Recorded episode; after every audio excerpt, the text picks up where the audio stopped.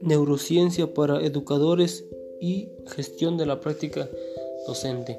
Nuestro cerebro está formado por millones de neuronas que se conectan entre sí para lograr adquirir cualquier aprendizaje. Este puede ser conocimiento o aptitud. Cuando nuestro cerebro ha aprendido un nuevo aprendizaje, se establecen millones de conexiones neuronales que hacen que nuestro cerebro retenga y aplique ese conocimiento en el entorno. Este conocimiento en ocasiones es erróneo, sin embargo nuestro cerebro le es muy complejo desaprenderlo, por muy erróneo que éste sea.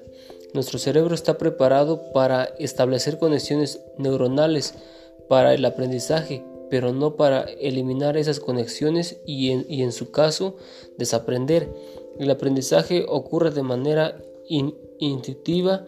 Dentro del cerebro se establecen conexiones neuronales que activan las diferentes partes de, de nuestro cerebro.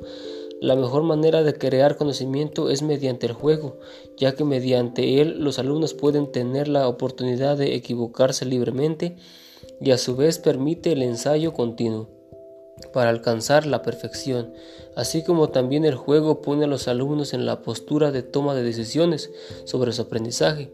Es importante recalcar que mediante el juego se propicia la motivación y esta es fundamental para el logro de aprendizajes. El, el papel que juegan las emociones en el aprendizaje es importante, ya que sin sin ellas no existe el aprendizaje.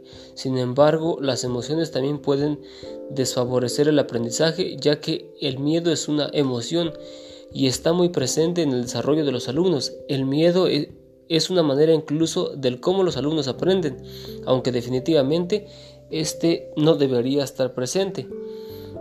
La motivación no solo funge como un aporte extra en el proceso de aprendizaje o relación de tareas escolares, sino que permite extender el tiempo de rendimiento escolar, permite y proporciona a los alumnos el interés en un aprendizaje y que además te da el placer de observar y disfrutar los resultados. Cada uno de los alumnos es único, así como también la capacidad de aprendizaje de cada uno de ellos. Esta capacidad es establecida genéticamente y por nivel de educación en que reciba. La, herencia genética determina el, por qué existen alumnos con un mayor o un menor coeficiente. Es la educación la que determina la eficacia y aprovechamiento de esta capacidad genética. La educación es la que moldea esta capacidad genética y determina qué individuo es capaz de aprovecharla.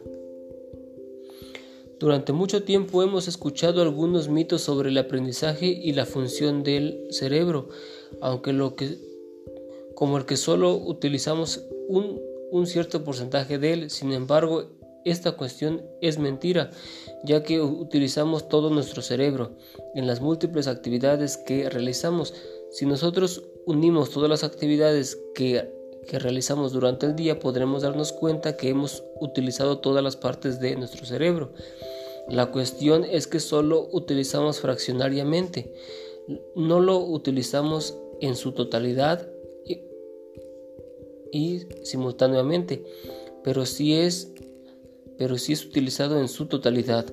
Así como tampoco existen multiinteligencias. La inteligencia es una situación muy compleja ya que reúne y emplea diferentes partes de nuestro cerebro como la parte lingüística, la social y la matemática.